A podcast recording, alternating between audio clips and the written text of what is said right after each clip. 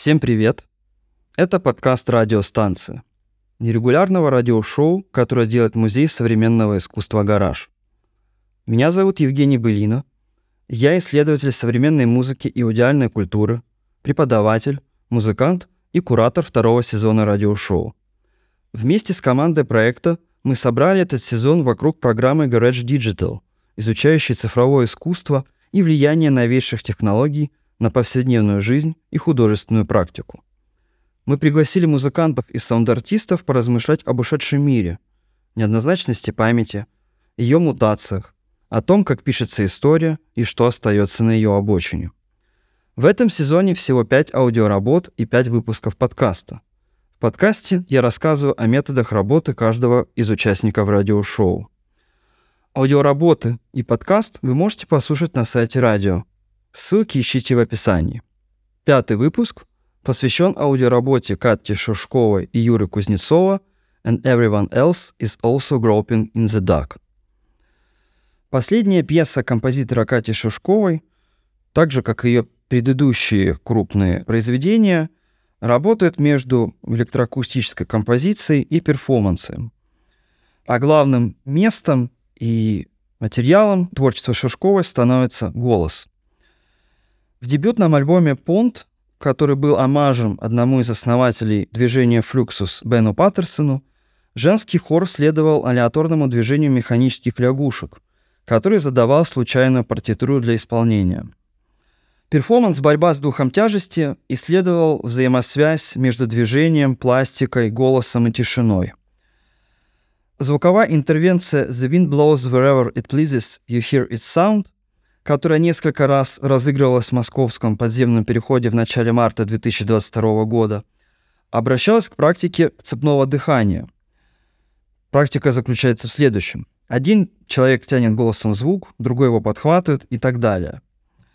Подобная практика создавала спонтанный, живой звуковой организм, который включал в себя не только саму музыкальную часть, но и реакцию окружающих и прохожих на него – Работа «And everyone else is also groping in the dark» пожалуй, самая тревожная и устрашающая из тех, которые делала Катя.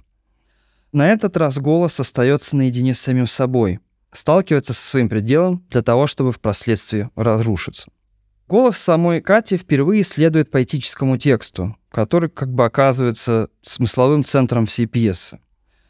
Это четверостишее из позднего стихотворения испанского поэта и драматурга Мигеля Эрнандеса, яркого представителя испанской литературы первой половины XX века. Эрнандеса условно причисляют к двум важным литературным группам того времени – поколению 27 и поколению 36 года. С первыми Эрнандеса связывало стремление объединить традиционную испанскую поэзию с достижениями авангарда, со вторыми – артикулированная политическая критика и рефлексия гражданской войны в Испании.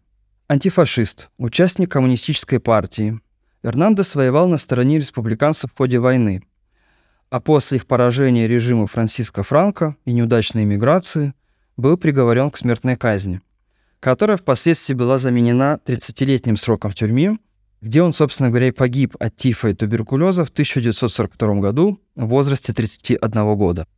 Пьеса Шишковой состоит из двух частей, которые противопоставлены друг другу. Первая часть это закольцованное цитирование четырех строк стихотворения в английском переводе, представляющих собой риторический вопрос, который, по словам самой Шушковой, очень хорошо передает тревогу перед лицом трагического опыта.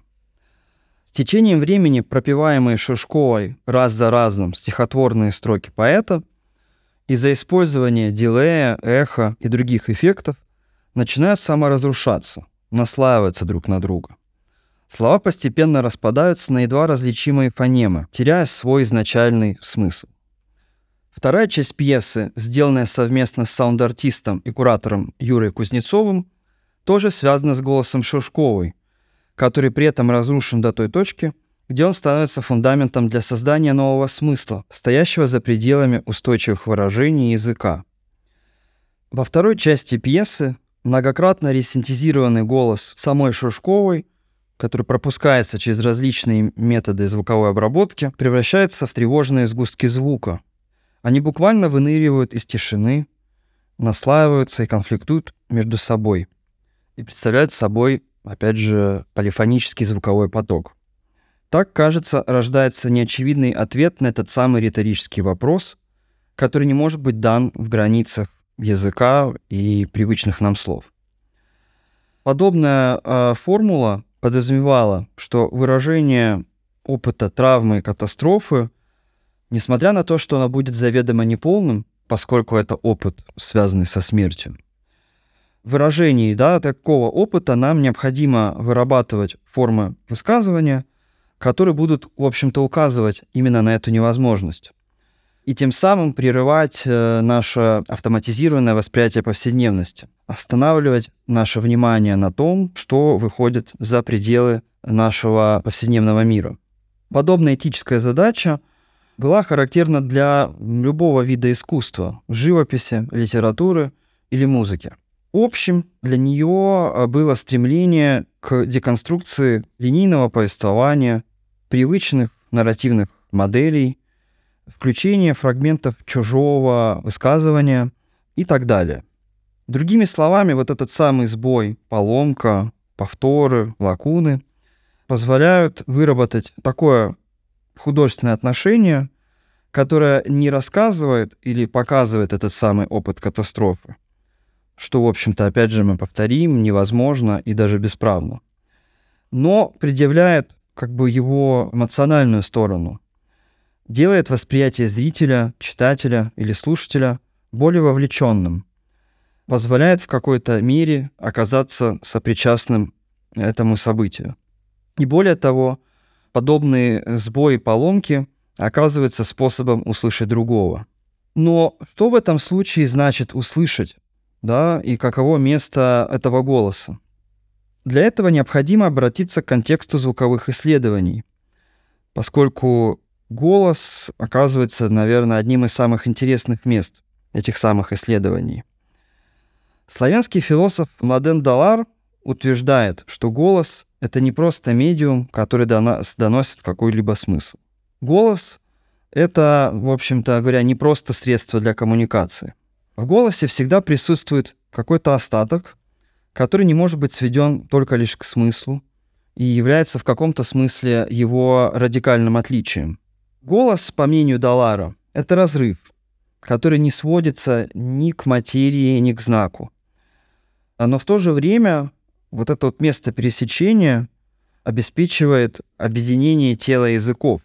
И голос, который, в общем-то, имеет свойства звука и слова, парадоксальным образом становится способом выйти в область докоммуникативного, того, что предшествует ясным значениям и смыслу.